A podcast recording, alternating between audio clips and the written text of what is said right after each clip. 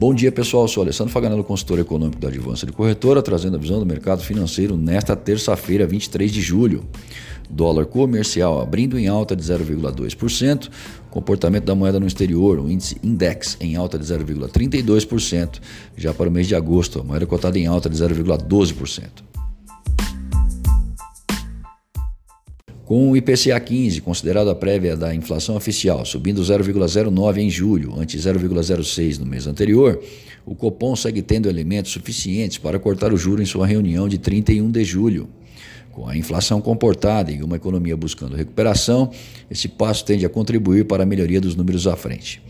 Durante o dia, pode ser divulgado decreto que definirá a abertura do mercado de gás, motor do choque de energia barata destacado pelo ministro Paulo Guedes, enquanto o governo estuda a liberação do saque do FGTS, limitando a 500 reais por trabalhador, aliviando o setor de construção.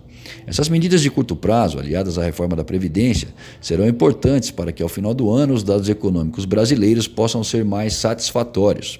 Em meio a esse cenário, após o encerramento do recesso parlamentar, entram no jogo a reforma tributária e as privatizações, para dar novo ânimo aos investidores nacional e estrangeiro.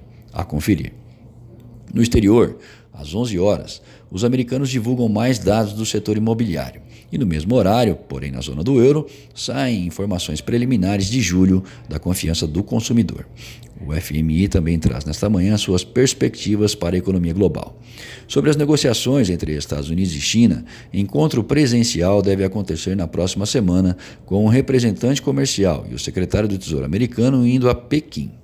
No Reino Unido, Boris Johnson, defensor de uma saída da União Europeia, com ou sem acordo até 31 de outubro, substituirá Theresa May, sendo o próximo primeiro-ministro britânico.